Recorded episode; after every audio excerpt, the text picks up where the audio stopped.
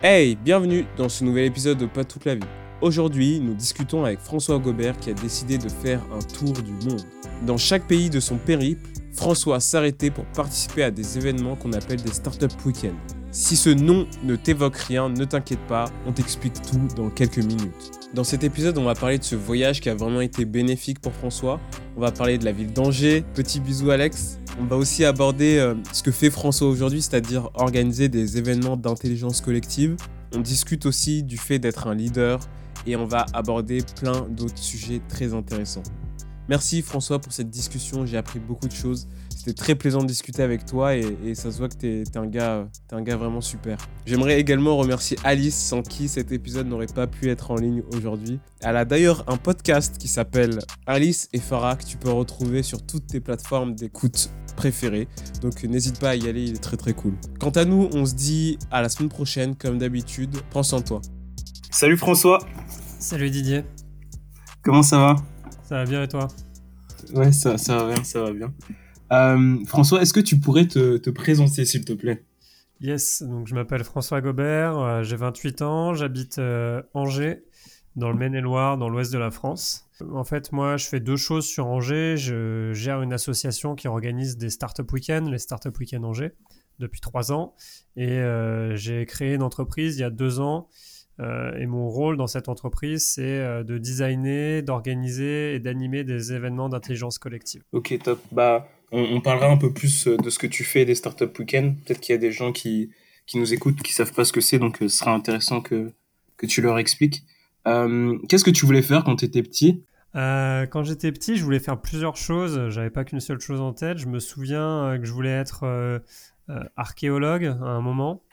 Euh, parce que j'aimais bien euh, chercher, euh, fouiller, etc. Je, recherchais souvent des, des, des, pièces de, centimes, des vieux francs quand on est passé à l'euro. Puis mon père m'avait offert un détecteur de métaux quand j'étais plus jeune et je cherchais des, métaux dans, dans, les, dans, les, jardins, dans les plages. plus tard, j'ai voulu être écrivain euh, parce que euh, j'aimais bien écrire. Euh, c'est quelque chose qui m'a suivi. J'ai écrit, écrit des pièces de théâtre, des nouvelles, et puis des, des, essais de pensée. Mais en fait, rien ne s'est réalisé. un métier auquel j'aurais jamais pensé. c'est plutôt l'entrepreneuriat, on va dire. Je suis, je suis entrepreneur et c'est plutôt l'entrepreneuriat qui arrivait, qui arrivait bien plus tard. Top. Et du coup, on se voit parce que, en fait, tu as effectué un, tour du monde et euh, dans chaque pays où tu t'arrêtais, tu faisais un, startup week-end. Donc première euh, vraie, vraie question, euh, qu'est-ce que c'est un startup week-end Un startup week-end, pardon? Est-ce que tu pourrais nous expliquer Yes. alors en fait, un, un startup week-end. déjà, c'est une marque Startup Weekend qui appartient à, une entreprise qui s'appelle Techstars, qui est un grand incubateur américain. Euh, si on doit faire un peu euh, d'histoire, c'est quelque chose qui a commencé il y a une vingtaine d'années dans le Colorado. C'est des étudiants qui sont dit d'université, on va pas, on va pas faire la fête ce week-end, on va créer des projets d'entreprise en seulement un week-end. Donc ils ont créé ça sur leur campus, ça a bien marché, et puis ça s'est reproduit sur les campus américains. Et c'est arrivé en France en 2008 euh, à Paris. Euh, c'est là-bas qu'il y a eu la, première édition d'un Startup Weekend. Je sais plus c'était 2008 ou 2010 exactement. Euh, et, en fait, ces événements se sont développés dans plusieurs villes et respectent tous la même méthode, la même philosophie. C'est-à-dire qu'ils regroupent des personnes qui veulent créer des projets d'entreprise et des personnes qui veulent collaborer sur ces projets d'entreprise pendant un week-end. Euh, et ces gens vont se rencontrer et créer ensemble ces projets-là. Ils arrivent tous le vendredi, ils ont payé un ticket euh, pour assister à ce week-end. C'est des événements payants. Euh, ça varie entre 30 et 70, 80 euros pour les week-ends les plus onéreux. Mhm. Et en fait, ces personnes viennent le vendredi. Les volontaires ont ceux qui ont une idée ont une minute pour la pitcher, la partager au, public. On a un vote ensuite euh, concernant les meilleures idées, celles qui ont été les plus appréciées. Et on va former les équipes, euh, des équipes autour des 8, 10, 12 projets qui ont rassemblé le plus de votes. Et à partir de là, ces équipes-là ont le week-end, 54 heures, pour euh, passer d'une idée à un projet viable. Pendant le week-end, ensuite, il y, y, a des mentors, des coachs qui sont des professionnels, qui sont là pour accompagner ces équipes. Et puis, ça se finit le dimanche soir avec des présentations finales, des pitchs finaux devant un jury. et chaque pitch dure 5 minutes, avec 3 minutes de questions-réponses et euh, il y a un podium à la fin. Et les gens, euh, enfin, et les, les, personnes pendant le pitch doivent convaincre euh, l'auditoire et le jury que c'est la meilleure idée, quoi. C'est ça, d'une certaine manière, en effet. Donc c'est hyper intéressant parce qu'en fait, les, déjà, en fait, les gens viennent de, de, divers horizons. Ils ont diverses compétences, divers profils. On a des étudiants, on a des employés, on a des entrepreneurs, on a des personnes qui sont en reformation, en reconversion professionnelle. Euh, on a des gens qui ont 18 euh, ans, d'autres qui ont 25, 30, 40, 55, 60 même. Donc c'est assez divers. Euh, c'est ça qui fait leur force. Donc toutes ces personnes ensemble se rencontrent, donc ça fait un, grand moment de rencontre. Et puis apprennent ensemble des, des méthodes, la gestion de certains outils, la prise de parole en public. Donc c'est hyper intéressant. Et, toi, tu as toujours été attiré par euh, le monde des startups, de l'entrepreneuriat ou... J'ai commencé à être fortement intéressé par l'entrepreneuriat euh, pendant mes études. Euh, alors moi, mes parents ont, été un peu entrepreneurs à leur manière. Ma mère était commerçante. elle a toujours mhm. géré des commerces. Donc pour moi, ça aussi, c'est de l'entrepreneuriat. C'est large, mais c'en est. Après, le, la culture startup, elle est arrivée... Elle est arrivée aux études quand j'étais en école de management à Strasbourg quand j'ai effectué mon premier Startup Weekend au, Luxembourg. Et c'est à ce moment-là que, que je me suis dit que c'est ce que je voulais faire. C'était pour moi l'entrepreneuriat lié avec la culture startup, c'était ce qui me correspondait en termes de créativité, de mettre ma vision des choses en place, et, euh, c'est ce qui, c'est le chemin qui m'a permis de le faire. Et du, coup, avant ce, ce startup week-end au Luxembourg, tu savais pas forcément ce que tu voulais faire de, ta vie ou, ou tu as changé complètement de voie euh, après ça? Non, non, j'ai pas du tout changé. C'est-à-dire que je, suis toujours resté sur des, formations et des philosophies assez généralistes. Euh, j'ai fait une... Euh, une école de commerce, non? Ouais, alors après un bac STG, en fait, je suis, je suis rentré en classe préparatoire techno. Et euh, je suis rentré en école de management, en effet, en école de commerce à Strasbourg. Et j'ai choisi de faire un, cursus euh, dédié à l'entrepreneuriat. Mais une école de commerce, au final, c'est extrêmement large. Et en fait, j'attendais de savoir euh, en, quoi j'allais aller. Ce qui m'intéressait, c'était la création, en effet. Et c'est en découvrant ces Startup Weekend et la culture startup par suite que j'ai compris que c'était là-dedans que je voulais que je voulais aller. Du coup, je comprends mieux ce qui est attiré dans les startup week-end, etc et je peux comprendre l'envie de faire un tour du monde, mais qu'est-ce qui t'a qu'est-ce qui t'a attiré et qu'est-ce qui t'a donné envie d'associer les deux en fait, associer tour du monde et startup weekend.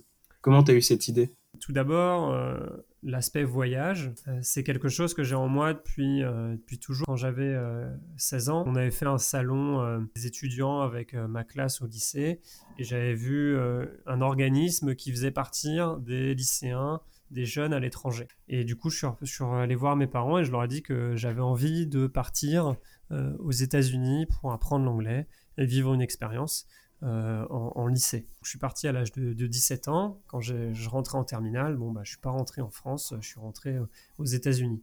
Donc, j'ai fait un semestre en Arizona.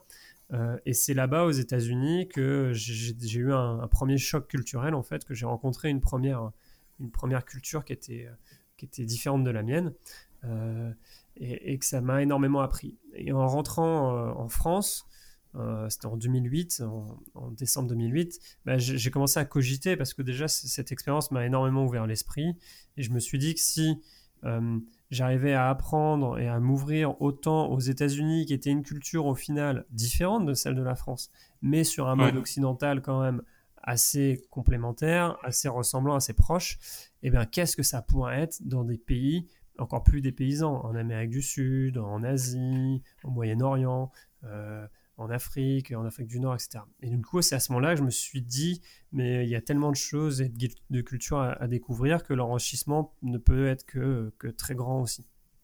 Donc du coup, euh, j'ai continué comme ça. Euh, mes études ont, pris le pas. Je suis pas parti à l'étranger pendant de longues années.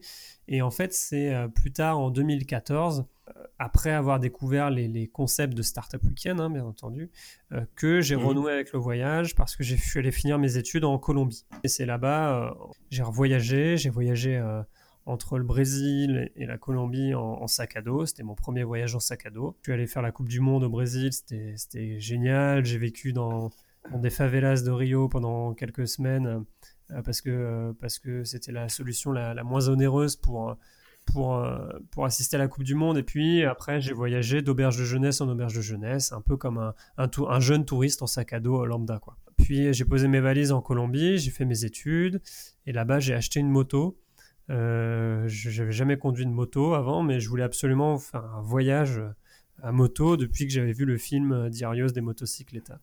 Euh, Sur le Tché Voilà, Carnet de voyage en français, le film de Walter Selles. Et du coup, euh, j'ai fait mon voyage en, moto pendant trois semaines dans le nord de la Colombie. Et puis la moto m'a servi en fait pour pouvoir aussi habituer habiter dans un quartier euh, plus éloigné de mon université, qui était elle dans un quartier assez riche de Medellín. Et euh, je trouvais pas ce quartier très euh, très à l'image de la ville. Et donc du coup, j'ai pu habiter dans un quartier populaire et pouvoir aller en moto à l'université. Et donc du coup, là, j'ai vraiment renoué avec le voyage, je me suis éclaté, mais j'avais aussi de ce côté-là l'aspect professionnel, l'entrepreneuriat qui était toujours très présent. Parce que j'ai continué à faire des startup week-ends, même en Colombie, et puis parce que euh, je continuais à être très intéressé dans la culture startup et l'entrepreneuriat. Mes études étaient toujours axées à ce niveau-là. Et en fait, c'est en Colombie que j'ai commencé à réfléchir sur ce que j'allais faire en rentrant en France. C'est à ce moment-là que j'ai fait un point, en fait, et je me suis dit qu'il y a deux grands aspects de ma personnalité qui sont euh, aujourd'hui euh, mis en avant, qui sont le voyage, l'échange culturel et mhm. de l'autre côté, l'entrepreneuriat, la création, euh, la culture startup. Et je me suis dit comment est-ce que je pouvais allier les deux sur un dernier grand kiff avant de rentrer dans le monde professionnel, parce que je venais tout juste de finir mes études, mais j'avais encore un an devant moi avant de rembourser mon prêt étudiant. Et en fait, ce dernier grand kiff, bah, ça a été euh, une idée que j'avais dans le coin de la tête depuis longtemps, mais que j'avais mis, tu sais, dans les, dans les tiroirs du cerveau, quoi. Et qui était faire un tour du monde des startup week-ends parce que je savais qu'il y en avait partout dans le monde, et en sachant ça, je m'étais dit un jour que ce serait possible certainement de mettre sur pied un voyage. Et du coup, bah, je suis parti en à peine euh, trois mois après être revenu en France de mon voyage de Colombie, euh, je suis parti euh, faire le tour du monde des startup week-ends. Donc, ça m'a, c'est un projet sur lequel j'avais travaillé avant en Colombie hein, et plus en France. Et, j'ai réussi à mettre tout ça sur pied en, en six ou sept mois et, et partir ensuite pour dix mois de voyage. Wow, incroyable. Et, comment tu as financé tout ça? Parce que j'imagine que ça demande des fonds, ça demande de l'argent. Ouais, c'était une des principales questions que les gens me posaient quand ils écoutaient mon histoire et quand ils voyaient mon voyage. Euh, oui, ça a été financé. Je peux même te dire le budget, euh, ça a été euh, un budget d'environ 7500 euros pour 10 mois de voyage. Donc ça équivaut à, de mémoire, 24 euros par jour avec billet d'avion et environ... Oh, c'est rien du tout. Ouais, c'est pas grand-chose et 18 euros sans les billets d'avion. Euh, donc en fait, je suis parti avec ce qu'on appelle un petit budget euh, et je me suis renseigné sur euh, comment, bah, en fait, harmoniser son budget en voyage et comment voyager avec un petit budget. Donc j'ai regardé beaucoup de vidéos de, personnes très inspirantes qui, qui voyageaient comme ça. Euh, j'ai rencontré des personnes qui l'ont fait et je me suis inspiré de leur, euh, leur moyen de voyager, de leur philosophie, etc. Et en fait, pour réunir ce budget, bah, il a fallu que je travaille. Alors, euh, j'ai travaillé comme taxi vélo sur Paris, j'ai été déménageur à Angers et guide du château d'Angers aussi. Ça m'a permis, tout ça mis bout à bout, de, de prendre 2000, entre 2000 et 2500 euros. J'avais un reste de prêt bancaire, euh, et puis, euh, j'ai eu la, famille qui m'a un petit peu aidé à hauteur de 1500 euros aussi. Et donc, du coup, bah, j'ai pu partir avec mon petit pactole de 7500 euros euh, en septembre 2016. Et puis, j'ai pu faire mes, mes 10 mois de, voyage sans trop de soucis en sachant que bah, il y avait des jours où je dépensais 8 euros, il y avait des jours où je dépensais rien, et il y avait des jours où, je dépensais beaucoup plus. Donc tout ça s'équilibrait. Mmh. C'était vraiment la débrouille pour, pour réunir ce budget que tu avais calculé. quoi. Ouais, c'était la débrouille, c'était les petits boulots, mais j'étais habitué. Euh, j'ai toujours fait des boulots euh, depuis l'âge de 14 ans, tous les étés. Euh, j'allais soit soit faire le maïs, soit faire les cerises, soit bosser à la ferme. Donc voilà, j'ai toujours habité à la campagne, donc avec mes potes, on, se démerdait toujours pour avoir des petits boulots qui nous aient 1000 euros, 1000 euros l'été, quoi. Et, et, du coup, comment comment t'as comment t'as établi ton parcours, ton tour du monde? Est-ce que tu choisissais euh, les pays en fonction des, des startups week-end qui t'intéressaient? Parce que faut le rappeler, mais souvent les startups week-end, il y a des thèmes aussi. Donc euh, ça peut être, je sais pas, développement durable ou ça peut être. ouais, c'est exactement ça. Mobilité, économie sociale et solidaire, automobile, il y a plein de thèmes. Et donc toi, comment tu choisissais, comment tu as choisi les pays où tu voulais voyager? Alors, en fait, c'est là où il y avait toute une, une, organisation parce que j'étais ce tour du monde était en fait organisé autour des Startup Weekend, mais ça en restreignait aussi certainement, bah, forcément, les perspectives, parce que je pouvais pas aller dans des endroits où il n'y avait pas de Startup Weekend. Ça aurait été un petit mm. peu, un petit peu euh, difficile du coup. Euh, donc en fait, euh, j'ai fait rentrer Startup Weekend, l'organisation, dans la boucle de mon voyage en tant que partenaire. Ils m'ont assuré que tous les événements seraient gratuits pour moi. Et en fait, ils m'ont aussi dit qu'en moyenne, des organisateurs déclaraient entre deux et trois mois à l'avance euh, la tenue d'un Startup Weekend. Donc en fait, ça voulait dire que j'avais une marge dans le temps de trois mois dans mon voyage pour ma route, pour construire ma route. Euh, donc en fait, j'ai pu partir au début, je suis parti en septembre et j'avais vu euh, l'été qu'il y avait énormément de Startup Weekend à ce moment-là en Europe du coup, ça a été très logique pour moi bah, de commencer bah, de là où je venais, de, de, d'Angers. Donc vraiment, littéralement, je suis allé d'Angers à Nantes pour le premier Startup Weekend en autostop. Donc parce que je faisais, à chaque fois que je pouvais, je faisais de l'autostop, euh, histoire de... Pour économiser des sous. Exactement. De toute façon, le voyage, pour le budget, c'est trois choses. Hein. C'est le transport, c'est le logement et c'est manger et boire. manger et boire. Donc ces trois choses-là, en fait, bah, le transport, tu peux faire de l'autostop. Euh, le logement, tu peux faire du coach surfing, où tu peux dormir chez des gens en allant toquer à leur porte ou en les rencontrant dans la rue, ça se fait. Et puis l'alimentation, bon, bah ça, euh, tu fais attention euh, à, ce que tu manges, quoi. c'est comme ça que j'arrivais à gérer mes coûts. donc du coup, pour en revenir un peu à la route, bah, je regardais en fait sur le site de Startup Weekend quasiment toutes les semaines les prochains Startup Weekend annoncés. Et en fait, peut-être un peu avec de la chance, peut-être aussi parce qu'il y en a tellement partout dans le monde euh, à des périodes différentes, et eh ben ma route a pu très bien s'organiser en Europe, euh, en Europe euh, de l'Ouest, puis du Nord, puis de l'Est. Puis ensuite, je suis passé en, Turquie, en Inde, en Iran, et puis en Asie du Sud-Est avec la Thaïlande, la Birmanie et la Malaisie. Puis après, l'avion de l'autre côté du monde en Amérique du Nord, puis euh, jusqu'en Amérique du Sud. Et à chaque fois, en fait, il y avait des startup week-ends sur ma route. Et quand il n'y avait pas de startup week-end, bah, en fait, c'était du pur voyage. Donc, euh, par exemple, les premières six semaines de mon voyage, j'ai fait un startup week-end tous les week-ends. Et euh, arrivé, en, arrivé en Inde, j'ai eu deux mois sans startup week-end. T'as profité, tu profitais juste du pays, quoi. C'est ça, exactement. J'ai profité jusqu'au bout de l'Inde. J'ai fait un startup week-end à Calcutta et après, plus rien jusqu'à mon avion en Malaisie deux mois plus tard. Mais euh, en Inde, j'ai profité euh, du, jusqu'au bout de mon visa. Tellement que quand j'ai passé la frontière à pied entre l'Inde et la Birmanie, on, m'a reproché d'avoir passé la frontière le jour où mon visa expirait. C'était une manière d'essayer de, de, m'embêter, tu vois. Ils essayaient de m'emmerder à la douane avec ça, mais, euh, mais c'est juste que j'avais tellement kiffé l'Inde que j'étais resté jusqu'au bout. Donc voilà, ouais, à chaque fois que je pouvais, je restais dans des pays, mais malheureusement, ça a été un, un, un super voyage. Euh, mais j'ai eu des fois des, regrets de ne pas pouvoir rester un peu plus longtemps dans, certains endroits. Je suis resté dans des pays des fois euh, deux jours, quoi, parce que j'étais contraint par euh, une deadline qui était participer au week-end dans, dans 2, 3, 4, 5 jours. Et tout à l'heure, tu as dit que tu as été, entre guillemets, sponsorisé par Startup Weekend, enfin, par l'association d'entreprise, je sais plus. comment tu as fait? Alors, c'est pas. Tu devais donner quelque chose en retour ou... C'était pas du sponsoring, euh, c'était un partenariat. Il m'assurait juste la gratuité des week-ends. Comme je te disais en intro, c'est des week-ends qui sont payants. Ça permet aux organisateurs, hein, bien évidemment, d'amortir leurs coûts. Il faut savoir que c'est des week-ends qui coûtent. Euh, nous, à Angers, on en parlera tout à l'heure, mais ça coûte environ 10 euh, 000 euros. 10 000 euros, ah, tu l'organe un week-end entier. Euh, et ça, c'est sur des week-ends où il y a énormément de partenaires. C'est-à-dire qu'on a des partenaires des fois qui nous, qui nous cassent des prix, d'autres qui nous donnent euh, à boire, à manger. Mais déjà, euh, c'est des week-ends qui coûtent cher. Donc, les billetteries qui sont pas très élevées, hein, qui sont de l'ordre de 50-60 euros pour nous à Angers, permettent d'amortir une partie du budget.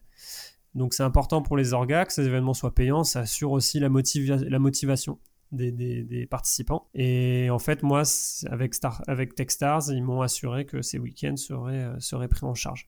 Euh, j'avais d'autres partenaires pendant mon voyage, mais personne n'a été partenaire financier. C'était c'était pour moi, j'avais jugé que c'était trop de boulot pour moi en amont de le faire. Et puis j'avais jugé aussi pas forcément intéressant de faire de la, de la pub et d'être un espèce d'homme sandwich ambulant pendant mon voyage. Donc j'avais mm. préféré me débrouiller par moi-même. Te déplacer avec des pancartes et des caméras euh, sur toi, ça, ça t'intéressait pas quoi Ouais, non, j'avais pas forcément les compétences pour faire un truc euh, stylé. Et puis, euh, et puis j'ai jamais été trop fan des, des, des, espèces de, de voyageurs, blogueurs, nomades, digital nomades qui, qui se définissent comme des voyageurs, des aventuriers mais qui passent plus de temps sur leur PC à faire, euh, à faire de la pub ou à écrire des articles de tourisme au final. Et moi, je ne voyais mm. pas mon voyage comme, euh, comme du tourisme, mais plutôt comme un voyage en fait, comme euh, une aventure. et puis, je pense que voilà, elle a respecté mes valeurs, ma philosophie, et, et que je suis plutôt fier d'avoir fait mon voyage de cette manière-là. Au plus, proche, au plus proche des cultures. Mais du coup, juste pour revenir à ça, toi, tu n'avais rien à faire en rechange? En euh, échange, non, non, non, je faisais rien en échange. Euh, je ah, faisais mes super cool. En fait, je faisais mes articles. J'ai tenu un blog qui existe toujours, qui s'appelle le SW World Tour. Je faisais malgré moi une certaine pub pour les Startup Weekend, mais euh, de, de, de, la même manière qu'aujourd'hui en les organisant, je le fais en fait, mais qui était une pub qui était désintéressée. moi, ce que je recherchais avant tout, hein, Startup Weekend, c'était un, un, prétexte dans le tour du monde, mais ce qui était le plus important, bien sûr, c'était le tour du monde et l'échange culturel que j'allais recevoir dans cette aventure. Et par exemple, le fait de le faire sur un petit budget, et eh ben, je trouve que c'est le meilleur moyen d'avoir voilà d'avoir vraiment un, échange culturel le plus euh, bah, le plus euh, le plus significatif possible en fait. Parce que dès lors qu'on a de beaucoup d'argent ou de l'argent on va se mettre à l'hôtel euh, on va aller au restaurant et en fait on va se couper bah, des locaux. Des locaux. Et on va se couper de la culture différente et on va faire en fait ce qu'on appelle du tourisme de masse. Euh, et moi je voulais pas ça, je voulais vivre dans des familles, je voulais faire du couchsurfing, je voulais vivre la vie des gens et je disais souvent que je voyageais pas pour, euh, pour voir des cascades d'eau, etc., mais plus pour, pour rencontrer des gens et vivre leur vie. Et, et c'est ce que j'ai réussi à faire. D'ailleurs, dans mon téléphone, il y avait essentiellement des photos de, de gens en fait.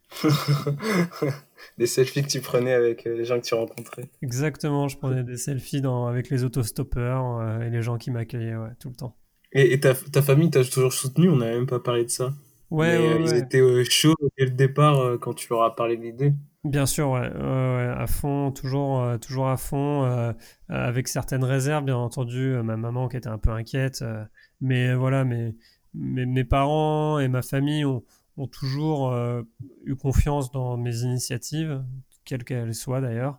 Euh, les, ont, émis certaines réserves par moment, mais ont toujours respecté mes choix parce qu'ils me faisaient confiance. Et, ça, je leur, je leur, en suis assez reconnaissant. Ah, top, top, top. Et tu as fait combien de pays au total? Alors pendant le voyage, j'ai euh, traversé 25 pays. Certains, comme je te disais, deux jours, comme la Croatie, la Serbie, la Bulgarie ou où en fait c'était vraiment pour, euh, pour me transporter. Je restais à chaque fois à la capitale et je repartais le lendemain quasiment parce que j'avais les startup week-ends au bout, euh, en, Iran notamment. Euh, mais, mais ouais, 25 pays au total. Et c'est, enfin, quel pays t'as préféré du coup? Alors, ouais, pareil, on me posait souvent. J'ai, eu, c'est pas vraiment des, des, préférences, mais là où j'ai eu les, les, les souvenirs, les plus mémorables et puis les chocs culturels les plus intenses, je dirais. En... Bah, j'ai adoré euh, Istanbul en Turquie pour les, les, gens qui m'ont accueilli. Ça a été une excellente porte d'entrée vers, euh, vers l'Asie en fait, tout simplement. Euh, la générosité de la famille turque qui m'a qui m'a reçu m'a fait chaud au cœur. Puis ensuite c'est l'Iran, premier grand choc culturel parce que là forcément, en plus moi je suis arrivé en en 2016 en Iran, on venait d'ouvrir euh, tout juste les visas, euh, les visas, ce qu'on appelle les visas à l'arrivée, euh, les visas touristiques avec les passeports français. Donc ça voulait dire que c'était le début en fait du tourisme en Iran. Et c'était extrêmement bizarre parce qu'on arrive dans une société qui est un peu, qui est très inconnue, qui est fermée depuis des années, de par l'embargo américain et puis les sanctions internationales. Et ça a été un, grand choc culturel, mais très positif. hein. Et les Iraniens, pareil, m'ont ouvert leurs portes. Euh, on n'a pas le droit normalement de rester dans les familles iraniennes en tant que touriste, mais j'ai réussi Ah ouais? à trouver, ouais, j'ai réussi à trouver des, des familles qui m'ont hébergé. Euh, il a fallu euh, monter dans une voiture, puis monter dans une autre pour brouiller les pistes, parce que forcément là-bas tout le monde est parano du- d'un gouvernement qui, qui est partout en fait. hein. C'est littéralement Big Brother quoi. Du coup, ils te, ils te cachaient, quoi. Bah ouais, d'une certaine manière, mais bon, et c'était pas non plus, euh, c'était pas non plus le bureau des légendes. hein, mais, euh, Ouais. mais, euh, ok. mais ouais, il y, a- y a eu- il y avait un peu ça, et, et puis, euh, euh, et puis voilà, c'était des gens euh, géniaux, vraiment les grand grand respect pour le, le- les, les- les- les- les Iraniens, leur, leur politesse, euh, leur, leur humanisme, leur, leur accueil en fait, tout simplement. D'ailleurs, la, la plupart des, pays du Moyen-Orient ont un accueil euh, génial. hein. Euh, Mm. C'est des cultures qui sont très très axées sur, sur l'accueil. Euh, L'Inde, l'Inde aussi a été un pays euh, qui m'a qui m'a beaucoup touché euh, parce que c'est c'est un grand bordel, c'est un truc de ouf, c'est un monde. Il y a un milliard, plus d'un milliard de, de personnes qui vivent qui vivent là-bas. C'est il y a tout le temps du bruit, ça, il y a tout le temps des odeurs, des couleurs. Les gens sont euh, adorables. Euh, c'est euh, c'est vraiment un, un joyeux bordel en fait l'Inde. Mhm. Et puis après, un autre pays qui m'a beaucoup marqué, c'est le Mexique. Euh, le Mexique, où je suis resté six semaines, qui est un pays de malade mental. C'est euh, Pourquoi? Bah parce qu'il y a des paysages à couper le souffle, c'est un truc de fou. Euh, les gens sont, sont géniaux, sont euh, accueillants mais drôles, euh, fêtards, euh, un peu fous sur les bords et c'est ça qui est bon quoi. Donc donc c'était assez génial de faire des, des startup week-ends là-bas. Les gens sont très très entreprenants. Ils ont des idées, ils ont une, une espèce de revanche sur les États-Unis aussi en permanence qui est là et ça fait qu'il y, y a des gens qui sont extrêmement doués là-bas. Et puis euh, le, le Salvador aussi, euh, où j'ai passé un, un super moment dans un pays euh, qui a une très mauvaise, qui avait très mauvaise presse et qui a toujours mauvaise presse d'ailleurs. Mais le Salvador, pareil, où, où j'ai croisé des gens qui avaient envie de montrer que leur pays était un pays en fait normal. Mhm. Puis la Colombie, bien entendu, qui est, qui est un pays qui m'a forcément beaucoup, beaucoup apporté, beaucoup, qui a été important pour moi. ouais. Ok, ok. Je crois, je crois même qu'il y a des gens qui te, qui dormaient par terre pour euh, te laisser euh, dormir dans leur lit, non? Ouais, ça c'est. C'était en Iran, non? C'est une phrase que j'utilise souvent en Iran pour témoigner un peu de, de l'accueil et euh, de l'effort d'accueil. J'avais en effet le, le- le frère de la famille là où- qui m'a accueilli, qui, qui avait dormi par terre en me disant non, non, vas-y, prends mon lit, moi je vais dormir par terre. Mais l'Iran est un pays plutôt développé, voire assez développé. hein. Euh, c'est un pays en fait qui a été juste très fermé mais qui a, joui de grandes infrastructures. Il y a du train, il y a des grandes routes. Euh, C'est juste que bah, l'Iran est une dictature. euh, donc forcément, il y, a, ces grands inconvénients. hein. Mais après, c'est un pays aussi où il y a une bonne qualité de vie, je trouvais, mais beaucoup d'inégalités. Certes, des inégalités plus accrues que chez nous.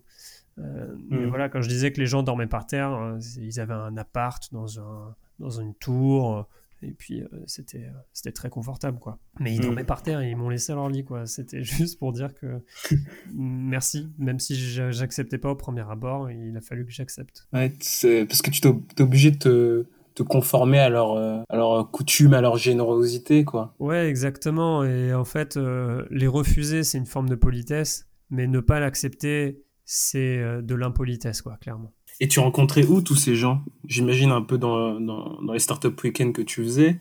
Ouais, c'est exactement ça. En fait, euh, je rencontrais euh, les gens euh, soit dans les startup week-ends, donc c'est-à-dire que moi j'arrivais dans les startup week-ends le vendredi, je connaissais personne, et le vendredi soir, bah, je dormais chez quelqu'un en fait. Et puis le samedi soir chez cette même personne, et le dimanche soir, généralement chez cette même personne aussi. Et ensuite, bah, cette personne, si on s'entendait bien et si elle le pouvait surtout, elle continuait de m'accueillir jusqu'à ce que je parte pour ma prochaine destination. Ou alors, bah, euh, je changeais, euh, changeais d'endroit en fait, et quelqu'un d'autre du Startup Weekend me disait, bah, viens pioncer chez moi, etc. Donc ça, c'était assez génial. Les gens euh, Mhm. spontanément me proposaient même. Et si euh, il y avait un peu moins de spontanéité, comme dans les pays nordiques où je galère un peu plus, en Norvège et en Suède, bah, je demandais en fait moi-même. Je demandais de moi-même si, si les gens pouvaient m'accueillir chez eux et ils trouvaient ça normal et ils le faisaient. Et sinon, bah, comme je te disais, j'utilisais beaucoup Couchsurfing. qui, est, un site. Voilà, qui est un genre de Airbnb mais désintéressé, gratuit pour les voyageurs. Et euh, ça, ça m'a permis de rencontrer des gens géniaux aussi et de passer, euh, passer euh, du temps chez eux. Et enfin, dernièrement, c'est les, grands hasards en fait. J'ai dormi chez des gens des fois qui m'avaient pris en autostop, qui m'avaient proposé de dormir chez eux. Ou encore, encore plus hasardeux, j'ai dormi chez des gens que j'avais rencontrés dans la rue. Tu vois, au Mexique, par exemple, j'ai rencontré un, très jeune couple avec leurs enfants dans, la, dans la rue, alors que je galérais à trouver un endroit où dormir. Et au final, j'ai passé euh, cinq jours chez eux. Quoi. Et je trouve, ça je trouve ça vraiment magnifique. C'est incroyable, euh, cette générosité. Ce voyage m'a fait ouvrir les yeux sur pas mal de choses, euh, notamment sur le fait que, voilà, on, dans nos sociétés, souvent, on nous bassine un petit peu avec, avec la peur. et les médias, je trouve, sont, sont, malheureusement des, grands relais de cette peur des autres, en fait. Euh, alors que, euh, bah, voilà, moi, je, suis la preuve que dans mon voyage, euh, bah, les autres sont pas, sont pas si dangereux, sont même pas dangereux. qu'il y a forcément des cas de malchance, il y a forcément des règles qu'il faut s'imposer parce que il, peut y avoir des, des, moments de danger et il faut faire attention à ça, mais qu'en général, les gens sont bien intentionnés et les gens ont envie de bien faire. Et je suis vraiment cette preuve-là, c'est-à-dire que pendant mon voyage, il m'est rien arrivé. Vraiment rien. Au hmm. contraire, c'est en rentrant en France que j'ai eu des soucis. Est-ce que tu as gardé contact avec euh, certaines personnes? Ouais, ouais, ouais, je suis toujours même en contact avec certaines personnes. J'ai des gens qui sont venus me rendre visite à Angers, euh, mhm. que, que j'ai fait venir. Euh, j'ai deux personnes d'Inde qui m'ont qui m'ont accueilli, qui sont venus à Angers. j'ai un ami espagnol avec qui j'ai traversé l'Amérique centrale qui est, qui est venu à Angers. Euh, un pote euh, américano-coréen euh, avec qui j'étudiais en Colombie, pareil. et, puis, et puis un pote australien que j'ai rencontré en Colombie qui est, venu participer à un Startup Weekend Angers il y a peu de temps là. Et en fait, ouais, je suis resté en contact. Alors, c'est assez réduit hein, le nombre de personnes. et puis, on se parle pas tous les mois non plus. mais je suis resté en contact. Après, il y a aussi beaucoup de personnes avec qui je parle plus malheureusement, mais mais je pense que les la souvenirs... vie. Ouais, voilà, c'est exactement, c'est la vie et je pense que les souvenirs euh, sont, plus, sont plus importants. Quoi. Et il y a eu des moments difficiles quand même? Oui, pas du tout. Oui, il y a eu des moments euh, inconfortables. Euh, quand je j'ai pas eu de grands coups de blues, il y a eu des moments où, où je m'étais dit, tiens, j'aimerais bien faire un saut, voir mes amis, etc. Mais j'ai pas eu de grands coups de blues comme j'avais eu quand j'avais 17 ans aux États-Unis. Euh, et je pense déjà parce que euh, bah voilà, c'était tellement intense et différent à chaque fois que je m'ennuyais pas. Quoi. Déjà, tu vois, je pouvais pas avoir de coup de blues lié à l'ennui. Par contre, j'ai eu des moments difficiles euh, liés au côté inconfortable de mon voyage. Quoi. Mm. Il y a eu des moments où bah, j'ai dû poireauter pendant 3 heures parce que je pouvais parce que j'arrivais pas à trouver quelqu'un qui veuille me prendre en autostop. Ça m'arrivait au, euh, à côté de Toronto, de rester deux heures et demie dehors sous la neige euh, en attendant que quelqu'un s'arrête quoi pour me prendre en stop. Euh, je suis resté campé au Costa Rica dans une réserve naturelle qui était certes magnifique, mais pendant la saison des pluies, donc c'était tout le temps humide et c'était extrêmement inconfortable quoi. Je dormais, je dormais très peu, très mal et voilà. Mais bon, c'est des moments en fait qui font partie de l'aventure et qui, qui forgent des, des, belles histoires après, tu vois. Je t'ai même pas demandé, mais tu parlais anglais euh, avec tous ces gens ou? Ouais, l'anglais c'était vraiment la, langue qui, qui a été la langue de mon voyage. Euh, tous les gens que j'ai rencontrés, à chaque fois j'ai pu m'exprimer avec eux. Euh, je parlais espagnol aussi, ce qui a beaucoup servi pour l'Amérique du Sud surtout. Et, et puis quand je me retrouvais avec des gens, parce que ça arrivait plusieurs fois, avec des gens avec qui on n'avait pas de, de, langue commune, et ben en fait, euh, c'est assez marrant comment on réagit dans ces cas-là et qu'on arrive quand même à se faire comprendre. Quoi. Ça m'est arrivé deux, fois, deux ou trois fois. En Pologne, j'ai le souvenir avec un autostoppeur. Euh, adorable, bah, en fait, et puis en, Thaïlande. Et en fait, bah, d'un coup, en fait, c'est les signes qui prennent euh, la main, le pouce en l'air, le pouce en l'air, le fameux, yes, good, tu vois, bah, il est international celui-ci. bah, tu l'utilises tout le temps. Et puis, tu, tu montes du doigt et chacun parle dans sa langue, mais avec les intonations, etc. et, le visage, on arrive à se comprendre un peu quand même. Ok.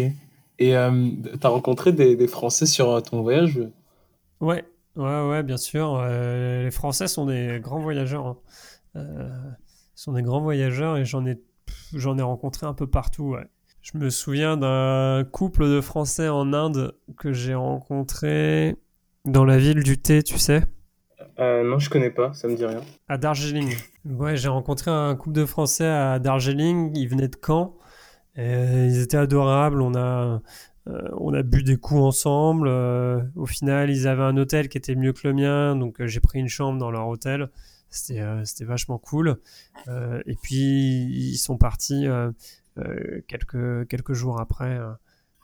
mais, mais ouais, c'était vraiment cool. Je me souviens aussi avoir fait une rencontre très hasardeuse en Colombie dans le Cabo de la Vela, c'est le point le plus au nord de l'Amérique du Sud. C'est un désert entouré de, de, l'océan en fait.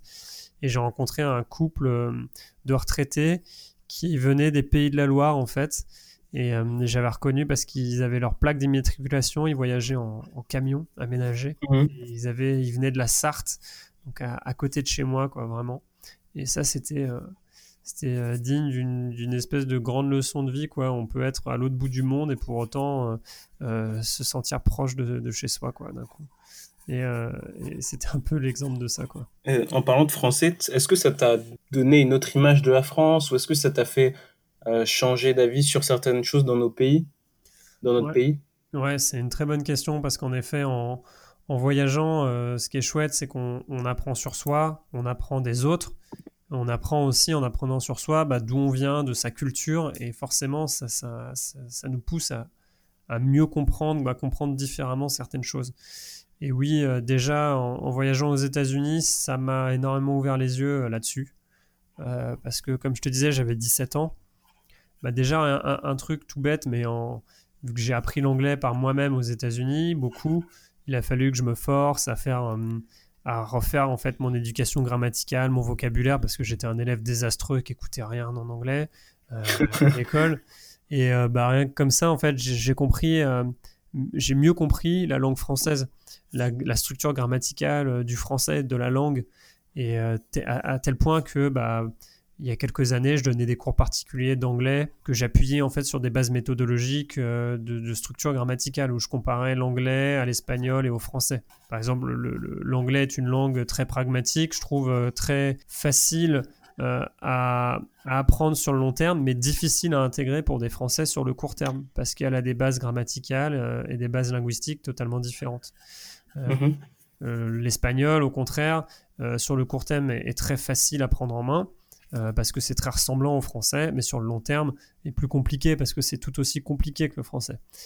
et puis ensuite, pour répondre du coup finalement à ta question sur des bases plus de société et de culture, bah ouais, ça m'a aidé à, à, mieux comprendre comment pourquoi on se comporte sans pour autant euh, avoir une vérité. Hein. Je, ne voyageais pas tellement pour, chercher du sens à 100% et, et, déceler une vérité, mais, ça m'a aidé à, comprendre, certaines choses sur, notre caractère, sur pourquoi on réfléchit sans arrêt, on cherche tout le temps des, réponses, pourquoi on n'accepte pas euh, euh, certains mystères, parfois en fait, et qu'on cherche sans arrêt des explications rationnelles.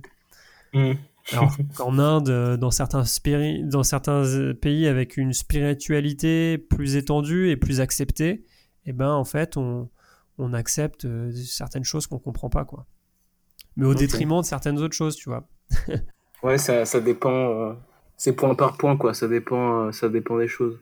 Ouais ouais. Mais bon, je suis, je suis très content de vivre en France aujourd'hui et et aujourd'hui, voilà, j'habite Angers, je me vois vivre à Angers euh, euh, le restant de mes jours probablement, euh, sans trop de soucis en fait. Et est-ce qu'il y a un startup week-end que tu as fait qui t'a plus marqué que, que les autres?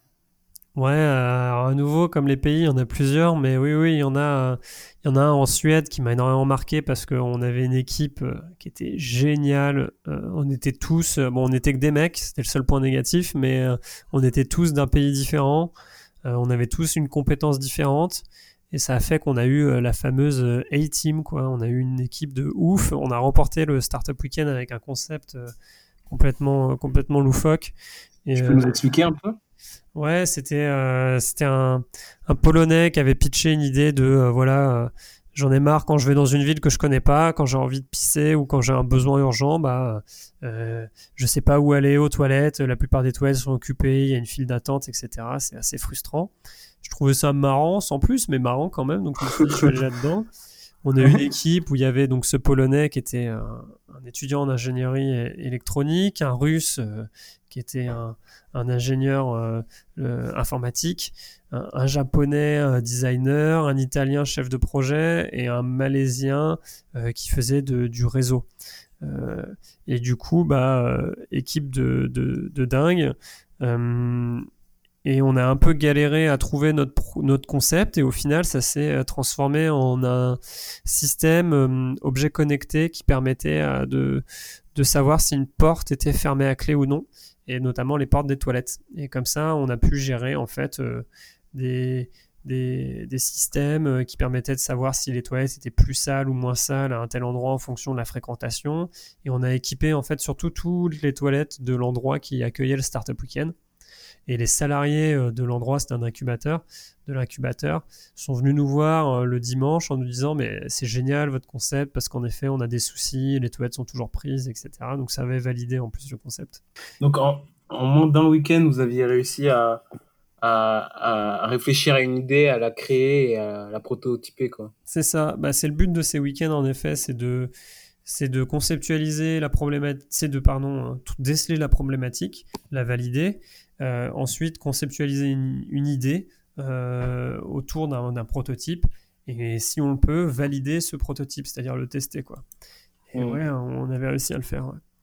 Après, j'ai eu d'autres startup week-ends euh, qui m'ont marqué, celui en Iran, comme je t'ai dit, en Inde, au Mexique, qui était juste dingue parce que c'était un méga, une édition méga, c'est-à-dire qu'il y avait il y avait quatre éditions en une, donc il y avait 300 participants. C'est wow n'importe quoi. Euh, et puis. Euh, et 300 participants, un seul jury? Non, 300 participants, 4 thématiques. Euh, Donc 4 en fait Startup Weekend en un. Donc 4 jurys. Et les, les, gagnants de, de, chaque Startup Weekend se retrouvaient ensuite pour un pitch commun avec un nouveau jury et le meilleur gagnait. C'était un peu un espèce, un peu à la Harry Potter, tu vois, il y avait quatre grandes maisons. Euh, et un classement pour tous. Et tu te rappelles du projet qui a gagné ou pas? Ouais, le projet euh, final, euh, celui qui a gagné, c'était un système de lunettes connectées qui permettait à des routiers et des conducteurs de pas de pas s'endormir au volant. Ok. Donc tu vois, je trouvais que c'était une super idée par exemple. Euh, un autre projet qui était en finale, euh, c'était euh, des, des, filles qui avaient inventé un soutien-gorge sexy, sympa, tu vois, avec un bon design qui permettait aux femmes qui avaient subi une ablation du sein de se sentir bien dans leur peau et d'avoir voilà, de porter un, un soutien-gorge comme n'importe qui. Et un autre projet était une, je crois, une coque de smartphone qui permettait de, euh, de, de, mesurer son taux de, de sucre dans le sang pour les personnes euh, euh, diabétiques. Voilà, pour les personnes diabétiques. Trop, trop cool. Et du coup, les, les 10 mois de voyage se finissent. Là, tu dois retourner en France. C'est quoi ton sentiment? J'imagine que tu dois être un peu, je sais pas, dégoûté, un peu triste. bah écoute, en fait, j'avais déjà l'expérience des voyages. Donc ça, ça m'a aidé à amorcer la transition. Euh, en fait, j'ai fini mon voyage en, Colombie, euh, où je suis resté un mois à Medellín, où tout avait commencé, en fait, d'une certaine manière. Et en fait, à Medellín, euh, c'est là où je me suis dit, bon, bah, tu as un mois pour te poser une question. Est-ce que tu restes en Colombie? Est-ce que tu repars dans un pays? Ou est-ce que tu rentres en France? Donc j'ai essayé de tenter euh, la Colombie. Euh, j'ai vu que c'était un peu compliqué de pouvoir rester parce que je commençais à avoir euh, mon prêt bancaire à, rembourser et que le taux d'échange n'était pas du tout favorable en, Colombie. Et puis j'ai certaines choses qui m'ont rappelé en France. J'avais envie de revoir ma famille, mes amis, etc. Donc du coup, je suis rentré en France et c'était une décision vraiment voulue, quoi. C'était pas quelque chose que j'ai subi. Donc ça a été, ça a été un, un très bon retour. T'as pas eu de nostalgie par rapport à ce que tu avais vécu? Bah pas trop parce qu'en rentrant en France, je me suis tout de suite remis dans d'autres projets en fait, qui ont été l'organisation des Startup Weekend Angers, plus euh, le travail. Et donc, du coup, tout ça m'a remis dans un, un, autre voyage, quoi, plus local, un rythme. Mais, un rythme. Et, euh, et j'avais tellement bourlingué avant que je me considérais comme sevré, quoi, d'une certaine manière. ok, t'avais eu ta dose. Ouais, exactement. Donc, j'avais envie de rester aussi à un endroit fixe et construire des choses. Hmm. Et donc, comme tu l'as dit, euh, tu viens de finir ton, ton voyage, ton tour du monde où tu as fait plein de startup week-end. Et là, tu reviens à Angers et tu décides de, cette fois-ci, non plus participer, mais de, d'organiser des startup week-end. Comment comment tu as eu cette idée? Comment tu as, eu, as décidé d'en créer? Alors, bah, en fait, fait? c'est tout simple, c'est qu'en rentrant chez moi à Angers, il m'est arrivé, je te disais tout à l'heure, il m'est arrivé des petites emmerdes, euh, rien de trop grave, mais euh, je suis allé faire la fête euh, au Feria de Dax avec mes potes. Et, euh, et là-bas, euh, je me suis euh, cassé la cheville.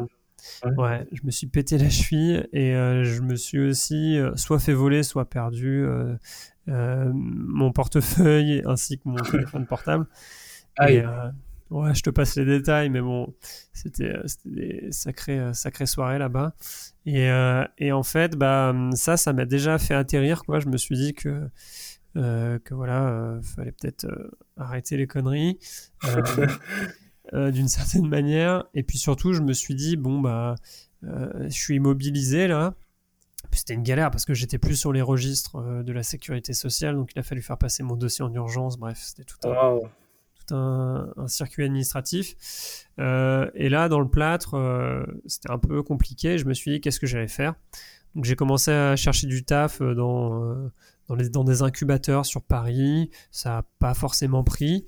Et en fait, après, je me suis dit que bah non, j'allais rester sur Angers et que sur Angers, le, la meilleure chose à faire pour me faire un réseau, parce que je n'en avais pas, c'était d'organiser un startup week-end. Parce qu'il n'existait pas de startup week-end à Angers. Donc en fait, ce vide a fait que je me suis dit, tiens, je, je vais combler ce vide-là. Et je vais utiliser ce que je sais faire euh, pour, euh, pour, le, pour, euh, pour me faire connaître à Angers. Quoi. Et comment, comment ça s'organise quand on va en créer? Donc du coup, bah, j'ai commencé à en parler à mes potes, à mes potes d'enfance, euh, qui m'ont suivi. On a monté une équipe comme ça. Et avec un pote à moi, euh, Pierre, très proche, on a commencé surtout tous les deux à bosser là-dessus, comme des dingues. Donc bah, le premier grand temps, c'est faut trouver des partenaires. Donc on a trouvé des partenaires financiers qui nous ont fait confiance.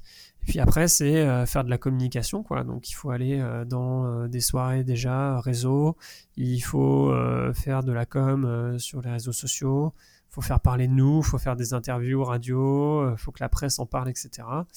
Et en fait, bah, on a bossé comme des dingues pendant trois mois et on a réussi à monter un super événement qui a réuni une soixantaine de participants en, janvier 2017 dans un lieu qui s'appelle WeForge à Angers. Euh, et, on a monté le premier Startup Weekend comme ça. Et donc, tu disais tout à l'heure que le Startup Weekend, c'est une, une, marque, enfin, ça appartient à, à, Techstars. Du coup, tu devais payer une licence. Est-ce que tu as dû payer une licence? Est-ce que tu as dû euh, euh, suivre une formation particulière? Alors, l'avantage, c'est qu'il n'y a pas de licence à payer avec Techstars. ça marche vraiment sur du, sur du volontariat et en fait sur le fait euh, s'il existe ou pas une communauté dans le lieu où tu es et si la ville où tu veux l'organiser est propice à ce genre d'événement. Donc Techstars fait un espèce de petit audit avec toi et ensuite va seulement, comme tu le disais, en fait, euh, te demander euh, une certaine formation. Donc il faut déjà avoir participé à des startup week-ends pour pouvoir en organiser. Et puis... Toi, le quota était, était rempli Ouais, moi c'était complètement rempli, donc ça c'était cool. Mais ça m'a pas pour autant, euh, tu vois, fait euh, sentir un but de ma personne en me disant que je savais comment faire. J'avais hmm. jamais organisé euh, cependant ces événements-là. Donc on a ensuite un facilitateur qui nous a été désigné par Techstars, qui est venu nous filer un coup de main et qui a animé le week-end. Et puis, on a suivi un document que Techstars nous avait envoyé qui regroupe des conseils, euh, des guidelines, etc. Et c'est comme ça qu'en fait, j'ai mis un premier pied dans l'organisation euh, d'événements d'intelligence collective. Ah, c'est cool qu'il vous donne quelqu'un qui a de l'expérience et qui a déjà euh, été animateur de, de, bah, de week-end comme ça, quoi c'est le moins qu'ils puissent faire et puis euh, c'est nécessaire même pour eux pour euh, l'image de leur communauté et pour la, bonne qualité de leurs événements quoi. Ça mm. reste leur marque donc c'est important qu'ils aient une, des bases communes pour tout le monde. Et le, le staff dans, dans, ce genre d'événement c'est il est composé uniquement de bénévoles?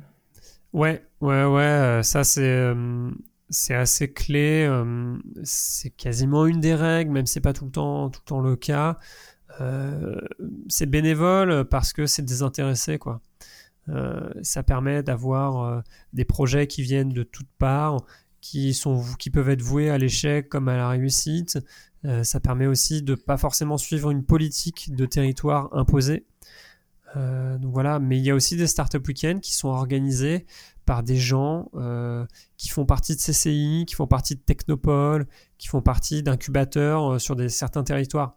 Et c'est pas plus mal parce que ces personnes-là euh, peuvent aussi euh, euh, faire basculer l'organisation des startup week-ends dans leur temps de travail.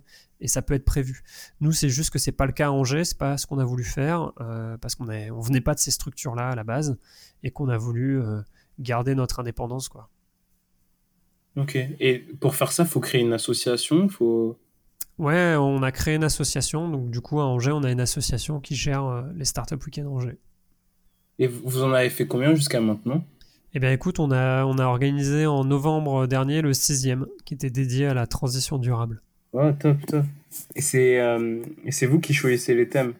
Ouais, alors on, en fait... Euh, de thèmes. En fait, euh, Techstars peut suggérer des thèmes, mais on a aussi l'opportunité, le droit de suggérer nos thèmes à Techstars et sans même trop d'approbation de leur part d'ailleurs, hein, on peut le faire nous-mêmes de notre côté, il faut juste les prévenir. Euh, et en fait, on fait plutôt ce rythme-là où on, euh, fait deux startup week-ends par an, un euh, généraliste sans thème et un avec thème. Ok.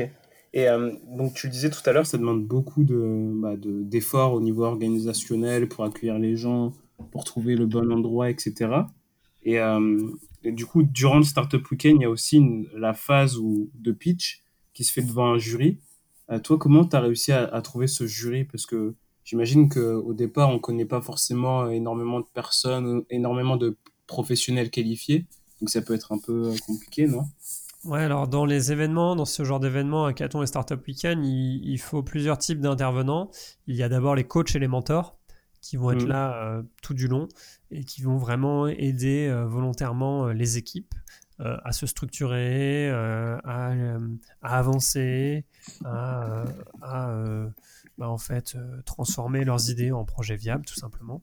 Et ensuite, on va avoir euh, les, le membre du jury, les membres du jury, qui vont être euh, des gens qui vont être un peu plus axés sur des postes à responsabilité, donc soit des dirigeants d'entreprise, soit des responsables de, de clusters ou de grandes initiatives territoriales, ou encore des investisseurs, tout simplement. Et donc, du coup, bah, comme tu dis, il faut avoir un réseau, il faut connaître, ou alors il faut connaître les personnes qui connaissent ces personnes-là.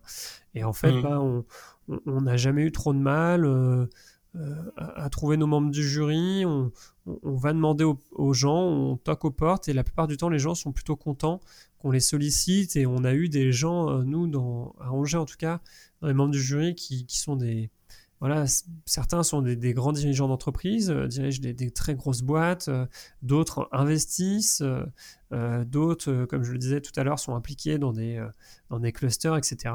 Et ils se jouent plutôt, plutôt bien au jeu. donc ça, c'est plutôt cool. après, on a aussi des gens qui refusent parce qu'ils ne comprennent pas forcément très bien le concept, d'autres mmh. qui, qui refusent parce qu'ils n'ont pas le temps, tout simplement, parce que c'est quand même un week-end, c'est un peu contraignant. Et ça, on, comprend tout à fait. Et il y a des startups qui se sont créées à la suite euh, des six euh, startup week-ends que vous avez organisés? Ouais, il y en a peu, mais il y en a en effet.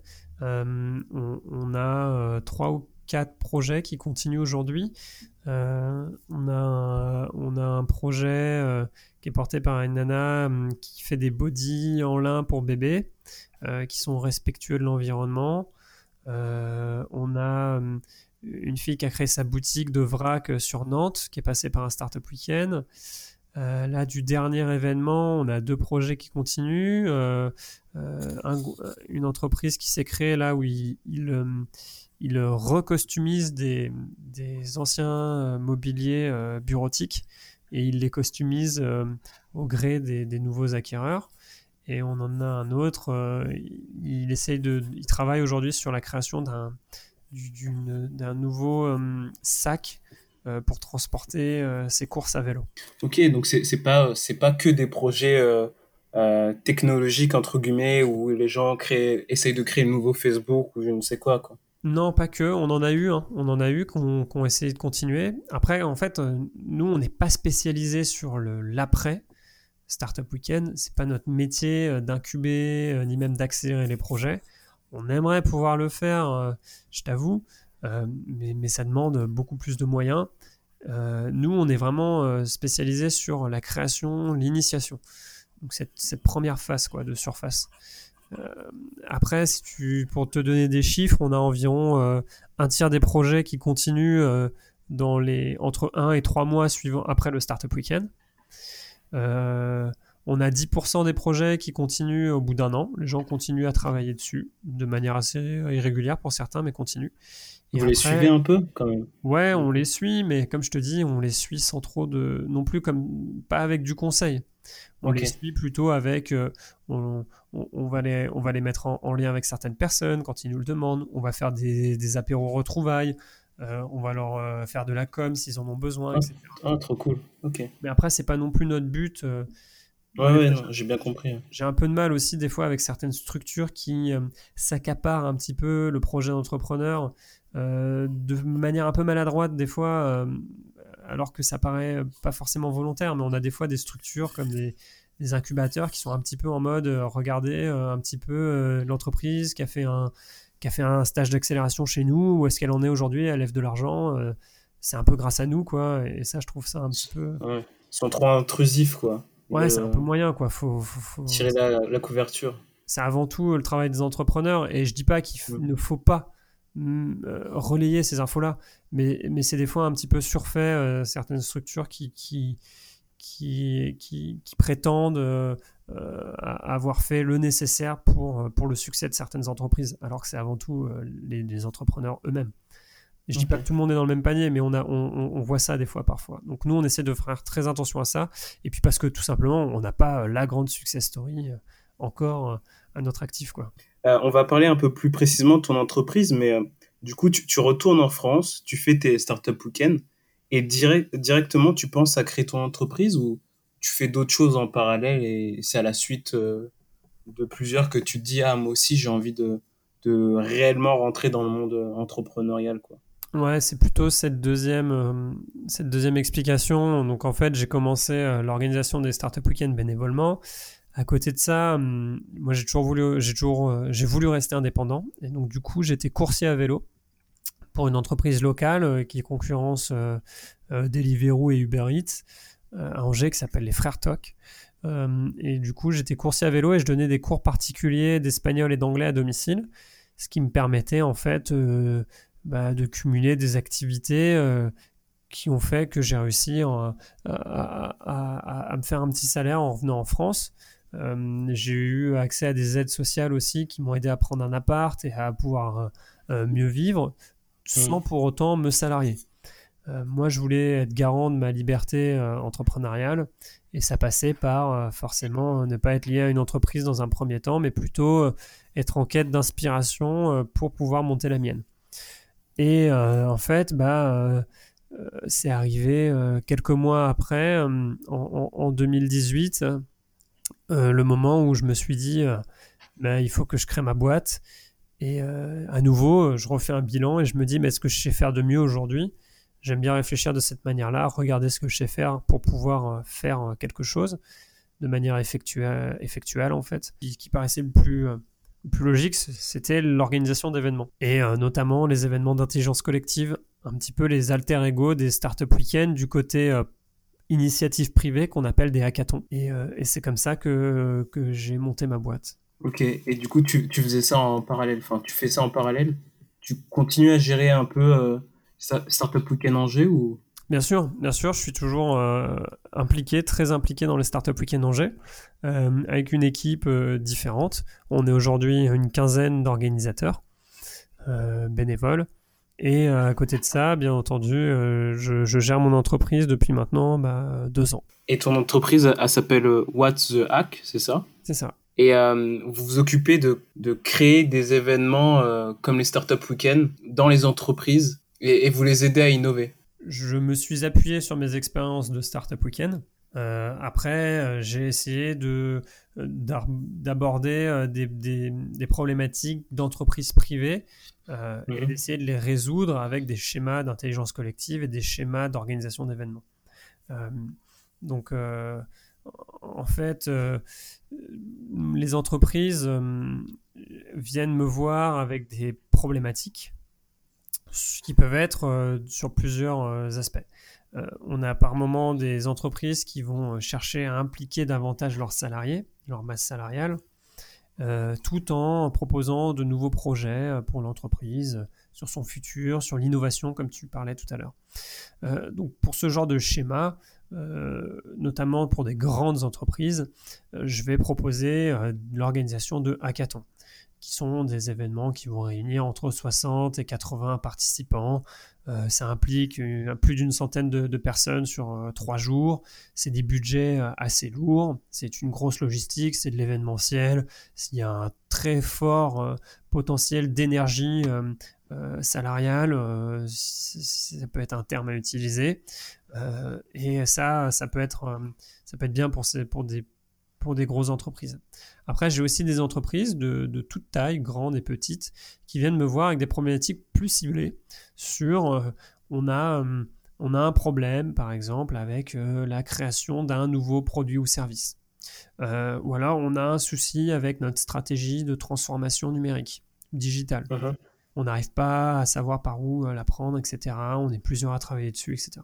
Et moi, pour eux, je vais organiser un petit événement euh, sur 2, 3, 4 ou 5 jours qui va être plus un sprint euh, en fait, euh, plus intimiste et plus axé sur une problématique très très très ciblée, alors que les hackathons vont être plutôt sur des thématiques assez larges où tout le monde va pouvoir s'exprimer. là, sur les sprints, on va être plutôt sur des problématiques bien ciblées déjà. Et ce sont des événements moins onéreux, qui sont moins contraignants aussi. Euh, euh, et, je propose aussi ce genre d'événement. Et tu as tout de suite trouvé tes premiers clients? Alors, euh, ouais, j'ai tout de suite réussi avec WhatsApp à travailler avec une grosse entreprise qui s'appelle CNP Assurance, qui a été les, ils ont été les premiers à, me faire confiance pour un, un, gros hackathon qui a été organisé en, en novembre 2018 chez eux. Euh, donc ça, ça a, été, euh, ça a été top parce que ça m'a vraiment mis sur les rails. Et puis derrière, euh, j'ai, travaillé avec des chambres d'agriculture, et puis des, écoles, des plus petites entreprises, etc. Donc ça, ça a été, super cool de, de, pouvoir travailler avec ces entreprises dès le début. Et après, c'est le jeu de la prospection qui a réussi à faire, à faire grandir What the Hack. Et aujourd'hui, en fait, bah, on, propose ces différents événements. Euh, mais aussi on crée nos propres événements. On, a, euh, a créé un, événement euh, sur le cinéma il y a quelques mois qui a eu lieu en janvier, en janvier de, cette année, qui s'appelle le Cinéma Sprint, où le but est en fait de créer des projets cinématographiques ainsi que leur pitch en un week-end. Donc, on, tu vois, avec, avec un ami à moi qui s'appelle Quentin Ménard, qui est acteur et comédien, on a repris euh, les bases de Startup Weekend et de Hackathon et on les a transposées au domaine culturel et artistique. Trop cool. Et vous êtes combien euh, maintenant?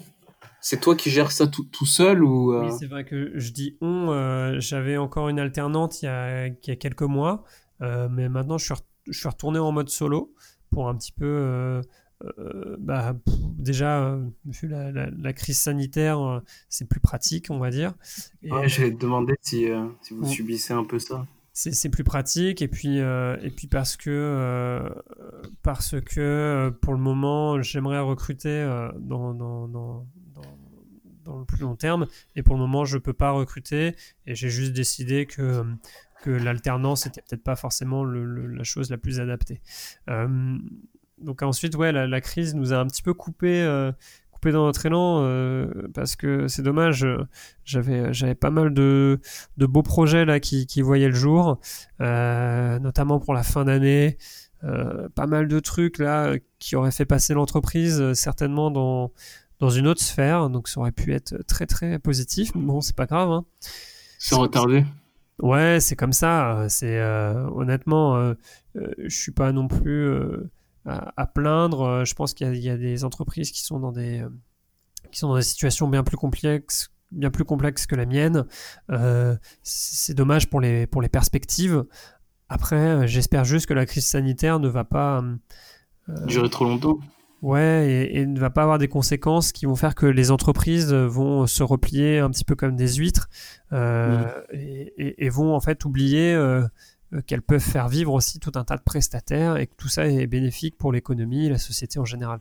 Et qu'elles vont aussi réussir à, pouvoir trouver euh, du temps pour, euh, pour, pour, ces prestataires.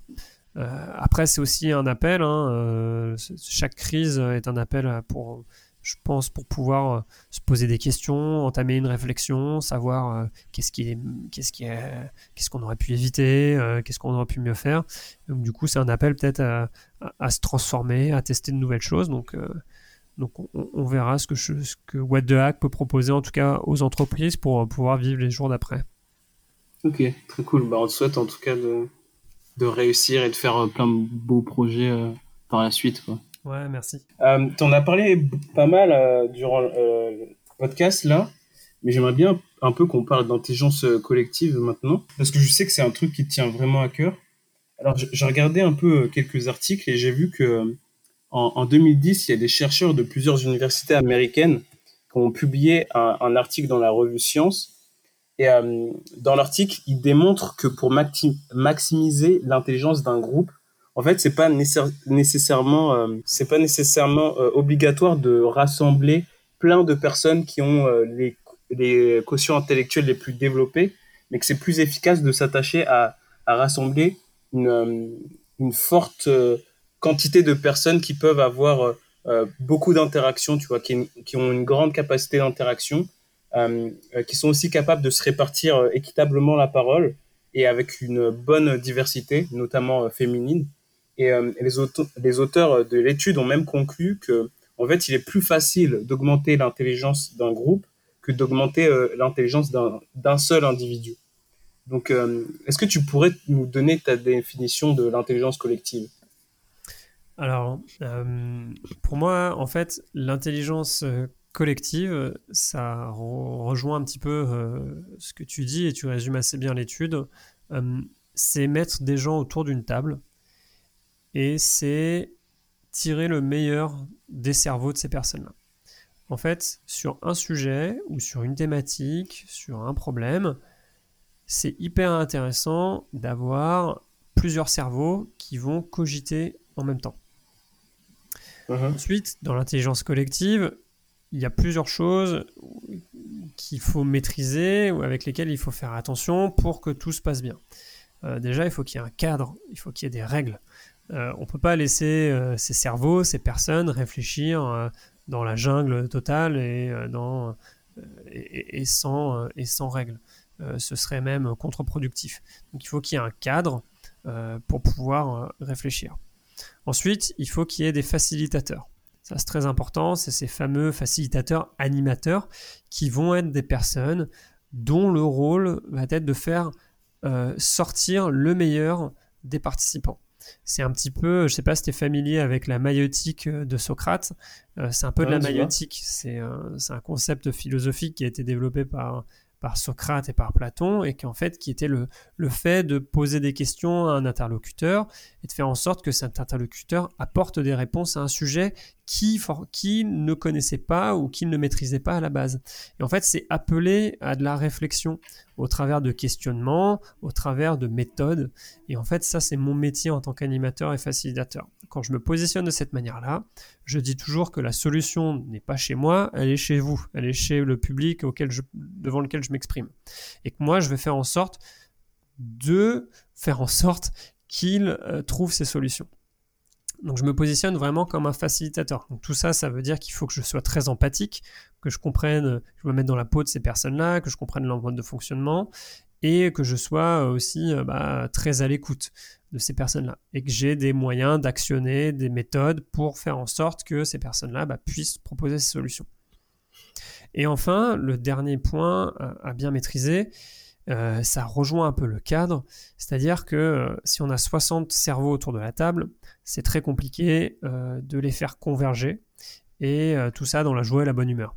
Donc il faut parfois user d'astuces, d'outils pour pouvoir faire converger par paquet, donc mettre les gens en groupe par exemple, pour faire en sorte que bah, on ait on est euh, trois groupes de dix cerveaux chacun qui réfléchissent. Ça permet de faire une première vague de, convergence qui va harmoniser le discours par suite, euh, ou alors avec, euh, certains outils. Mais je suis tout à fait d'accord avec toi. ce que je trouve génial dans l'intelligence collective, c'est en effet la force du groupe. On va mettre des gens qui, à la base, se connaissent pas forcément, qui ont des compétences diverses, des profils, des histoires différents, des sensibilités différentes et, qui en fait ensemble vont former euh, un espèce de groupe euh, de personnes euh, méta un petit peu qui va qui va pouvoir avoir une force de frappe et une marge de manœuvre très intéressante. Et ça ça, s'oppose à, un modèle un peu plus hiérarchique d'organisation et de réflexion quoi. Ouais, exactement. Ça s'oppose notamment avec les structures pyramidales, où la vision euh, et même parfois l'exécution de certaines choses est renvoyée par une seule personne ou par un petit comité de personnes qui euh, a des bases extrêmement communes comme euh, le même parcours éducatif, un certain diplôme, la certaine maîtrise d'une langue, etc. donc ça s'oppose avec ces choses-là en effet. Et, en effet, dans, certains groupes, moi je, crois en fait en, en, les non-experts. Euh, je pense que, ouais. je pense que les, les experts, euh, enfin, déjà le terme d'expert, je ne suis pas forcément fan, euh, surtout aujourd'hui, on devrait faire rentrer par moment dans des champs de réflexion qui sont un petit peu trop contrôlés par des experts, des non-experts. C'est-à-dire des personnes qui vont apporter un regard novice, parfois même naïf, mais très intéressant parce qu'ils vont remettre en cause euh, certaines choses qu'on ne remet pas habituellement en cause. Ils vont apporter un œil très innocent euh, sur quelque chose qui va faire que bah, les experts vont devoir par moment reformuler leur discours. Et ça, je pense que ça peut être extrêmement bénéfique. Et moi, je m'en rends compte euh, sans arrêt, en fait. Dans certains événements, on va, avoir, on va avoir des gens très, très calés dans un événement qui vont devoir collaborer avec des gens qui le sont moins. Et en fait, c'est très bénéfique pour les deux parties. C'est très bénéfique pour les gens calés parce qu'ils vont devoir reformuler. Euh, ils vont avoir un œil euh, neuf, euh, innocent, qui, qui va émettre des jugements sur ce qu'ils connaissent et ce qu'ils considèrent dans certains cas comme, comme acquis. Et de l'autre côté, bah, ces personnes qui, qui ne sont pas experts vont pouvoir prendre de l'expérience sur un sujet. Il y, a une théorie qui dit que, en fait, quand tu sais expliquer ton sujet, et euh, l'apprendre à quelqu'un qui ne connaît pas, se dire que tu le maîtrises réellement, quoi. Ouais, ouais, c'est un peu, je vois le, cette fameuse pyramide là des, des acquis. Euh, euh, je vois un petit peu ce que tu veux dire. Et oui, je suis, je suis assez d'accord, mais ça aussi, ça, ça implique énormément, je pense, de recul, de et de comment dire, de simplicité vis-à-vis -vis de certaines personnes en fait on a aussi des fois des gens qui n'aiment pas être remis en question. Euh, on a des gens qui aiment avoir raison, etc., qui aiment asseoir leur statut d'expert dans un domaine. Et, en fait, si on, acceptait que euh, d'autres, que, certaines personnes euh, qui, ne sont pas forcément diplômées de l'ENA ou de machin, etc., donnent davantage leurs avis sur des sujets qui paraissent complexes, et ben ça, je pense que ça, pourrait solutionner énormément de choses. Et c'est un peu, je trouve, euh, une, un, souci de notre, euh, notre société actuelle, c'est qu'on on croit que la politique, que l'économie, etc., sont des choses extrêmement complexes qui doivent être laissées à des experts, à des technocrates et à, et à des gens euh, qui ont des légitimités soi-disant supérieures. Mais je pense qu'on aurait tout à gagner à laisser à monsieur et madame tout le monde pour davantage de citoyenneté, euh, davantage euh, de, bienveillance, qui est un mot assez à la mode, euh, et puis davantage de compréhension de tout le monde et d'implication de chacun. Très très cool. Je, juste, je voulais juste faire un petit peu l'avocat du diable avant d'arriver vers la fin de l'interview. Est-ce que l'intelligence collective, ça peut pas amener des problèmes? Est-ce que ça veut dire qu'il n'y a pas de chef? Est-ce que ça veut dire que ça peut pas être inadapté euh, quand il faut prendre vraiment des décisions vitales pour euh, une organisation, un groupe ou une entreprise. Ouais, je, vois tout à fait ce que tu veux dire. Euh, alors ouais, en effet, hein, chaque modèle a ses inconvénients et ses avantages. après, ce qu'il est important aussi de voir, c'est les fameuses dynamiques de groupe. C'est-à-dire que l'intelligence collective, ça ne veut pas forcément dire que toutes les décisions sont prises un petit peu euh, à la main levée, euh, même pas forcément une majorité où tout le monde doit être d'accord, etc. On n'est pas dans des modèles. Moi, j'ai vu des fois des, associations qui marchaient euh, sur des bases très très communautaires, qui prenaient des plombes et, qui, franchement, disaient du mal des, de, certains systèmes complètement libéraux, mais qui, qui étaient vraiment pas mieux sur le plan administratif. Et c'est absolument ça donc là-dessus, ce qu'il faut voir, c'est aussi les dynamiques de groupe, c'est-à-dire qu'on a des fois dans, des groupes d'intelligence collective, on a des leaders, et heureusement qu'ils sont là, qui euh, pointent leur bout de leur nez et qui vont, euh, qui vont euh, parfois cadrer, donner la parole. cadrer, redonner la parole à certaines personnes et prendre les grandes décisions. Et moi, je crois beaucoup en ça. je pense qu'aussi, je parlais des experts tout à l'heure, je dis qu'il est bien entendu nécessaire d'avoir des gens qui euh, connaissent et maîtrisent un sujet, et il faut en effet leur donner la parole et par moment même peut-être leur donner le dernier mot. Mais par contre, ce qui est euh, absolument euh, aberrant, je pense, c'est qu'on exclut par moment certaines personnes de débats, de discours, alors qu'elles auraient beaucoup de choses à apporter. Donc du coup, pour répondre à ta question, en collective, il faut en effet avoir des règles, et je crois beaucoup dans le rôle des leaders. Euh, qui sont des, personnes qui doivent en effet prendre des décisions à des moments euh, euh, où le pragmatisme doit être, doit être de rigueur. Bon, on, va finir l'interview. Merci beaucoup François, c'était super cool. J'ai l'habitude de finir en, donnant cinq mots à mes invités et ils me disent ce qu'ils en pensent de façon plus ou moins courte ou de façon plus ou moins longue. donc on commence. Le premier mot, frauduleux. Frauduleux, à quoi ça me fait penser? Euh, à la politique. ok. Conversation. À la politique actuelle, hein, je précise. Euh, hmm. Conversation, ça me fait penser que je suis en période de confinement, je suis moins habitué à, à converser. C'est un peu bizarre. Ça te, ça, te, manque un peu Ouais, grave. Roseau. Ah, le chêne et le roseau. Bah écoute, euh, mieux vaut être en effet un roseau plus, plus agile, plus résistant, mais plus petit. Euh, bien entendu, euh, je pense en cette période. Permanent. Permanent, euh, c'est quelque chose qui me fait peur. permanent, parce que ça me fait penser à, à pareil, à notre système où je trouve qu'il y, a des, qu'il y a des personnes qui se sont inscrites dans une espèce de permanence. Et, je pense qu'il y, a des moments où il faut que ça cesse. Ok, ok, très bien. Juste euh, avant de te donner le dernier mot, tu as, dit que tu voulais rester euh, à Angers et que tu te voyais bien y rester euh, bah, longtemps. Ouais. Parce qu'en fait, je, je, me posais la question sur le fait de la ville d'Angers par rapport à, je sais pas, une ville un peu plus grande et sur les possibilités que tu aurais pu avoir mm. en, faisant, bah, en faisant ce que tu fais avec What the Hack. Et du coup, toi, ça te va de rester à Angers, même si, je euh, je sais pas, peut-être dans une autre ville, tu pourrais euh, encore plus agrandir euh, la chose, étant donné que c'est. Enfin, tu peux voyager, tu vois, mais je sais pas si tu vois ce que je veux dire. Ouais, je vois tout à fait ce que tu veux dire. Et c'est. Merci de me poser cette question parce que c'est quelque chose que je me suis beaucoup posé. Enfin, j'ai l'exemple de, de, personnes, certaines personnes m'ont dit, mais après ton voyage, ton expérience assez unique, euh, euh, ton profil, mais dans une ville comme New York, Paris, San Francisco, tu aurais pu cartonner, faire plus de choses, etc. Et, en effet, il y a certaines villes, de par leur grandeur, leurs écosystèmes, le nombre d'habitants, l'effervescence, etc., qui, on va dire, ont plus, ont plus d'émulation.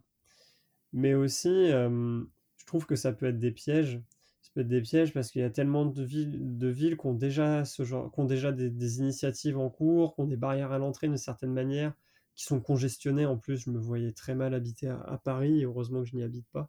Euh, en fait, je me suis dit que bah, aller plutôt dans une ville euh, comme Angers, euh, où il n'y avait pas ces choses qui existaient, où il y avait moins de monde, qui attire, bah, même si c'est une ville qui est super et qui sort vraiment son épingle du jeu, je trouve, euh, de plus en plus, bah, qui a forcément bah, moins de talent d'une certaine manière, c'était peut-être plus intelligent. Ok, ok, ok, je comprends mieux euh, ton avis. Mais, euh, ça, aurait été une toute autre histoire, en effet, dans une grande ville, mais, mais je suis très content d'avoir, d'avoir fait ces choix. et puis, et puis aujourd'hui, j'ai une super qualité de vie. Angers, petite pub pour ma ville, c'est, une super ville. Vraiment très très bon vivre ici. il se passe plein de choses il y a des gens trop cool, on respire. Euh, c'est vraiment une top ville. Ok, on invite les gens à, découvrir Angers alors. Grave. Euh, le, dernier mot, pas toute la vie. Ouais, c'est. Je voulais te demander, mais j'attendais qu'on soit en off pour te demander euh, pourquoi tu as, appelé ce podcast Pas toute la vie. Donc, bah écoute, vas-y, est-ce que cette branche, je te hack un petit peu et je te demande de m'expliquer Ouais, ouais, ouais, déjà expliqué, mais euh, parce qu'en fait, euh, ça vient d'une chanson d'un rappeur qui s'appelle Dinos, et euh, il dit pas toute la vie dans, dans sa chanson. bah, pour signifier qu'il a pas toute la vie, tu vois. Et, souvent, quand j'ai posé cette question, les gens l'ont interprété d'une manière un peu, je sais pas, un peu négative. En mode euh, ah enfin c'est ça, ça met la pression etc etc et, et moi enfin quand je l'entends et quand je le vois je le vois plus d'une manière positive en me disant bah en fait faut que tu fasses les trucs dont tu as envie tu vois. Faut que tu tailles à fond euh, même si même si tu peux échouer même si ça sera pas forcément bien dès le début fais-le quoi et c'est vraiment le sentiment que j'ai eu euh, quand j'ai commencé le podcast parce que bah comme je te l'ai dit euh, bah, ça faisait des années que je voulais faire un projet et que je le faisais pas. Et bah voilà quoi, je me suis dit qu'en 2020, fallait que je commence et que j'avais pas toute la vie. Voilà. Donc moi, c'est vraiment d'une manière positive que je vois ce, ce mot, cette expression. Je sais pas si ça répond à ta question. Ouais, c'est grave. Bah, merci de l'explication. C'est cool d'inverser les rôles. et, et, toi, alors, qu'est-ce que ça te, qu'est-ce que ça t'évoque? Pour moi, pas toute la vie. Euh, bah écoute, je te rejoins beaucoup euh, sur ce que tu dis. moi, ça m'évoque des chapitres en fait de mon côté. Euh, je pense que voilà, on, vit certainement qu'une fois, on a tellement de, de, choses euh, qu'on ne connaît pas euh, dans la vie. c'est tellement absurde par moment que je pense qu'il faut faire le maximum de choses, en effet. Il faut vivre des expériences dont on a, qu'on a envie de vivre et, il ne faut pas trop perdre de temps pour le faire. Donc du coup, moi, je suis plutôt pour des euh, pour une vie où euh, voilà euh, touche à tout, où on monte des projets qui sont parfois très très différents, artistiques comme économiques, comme familiales, comme personnels, et, et, je trouve qu'on s'enrichit au travers de ça. Ok, très très cool. Bon, on te souhaite plein plein de réussite, François. merci d'avoir accepté, c'était ultra cool, super intéressant. Ouais, et, et puis. Euh... Je te remercie beaucoup. Et puis à une prochaine alors peut-être. Grave. Ouais, ouais. Merci Et puis bonne continuation à toi pour ton podcast. Ouais. Bah, en général. Merci beaucoup. Yes. Merci beaucoup. À plus.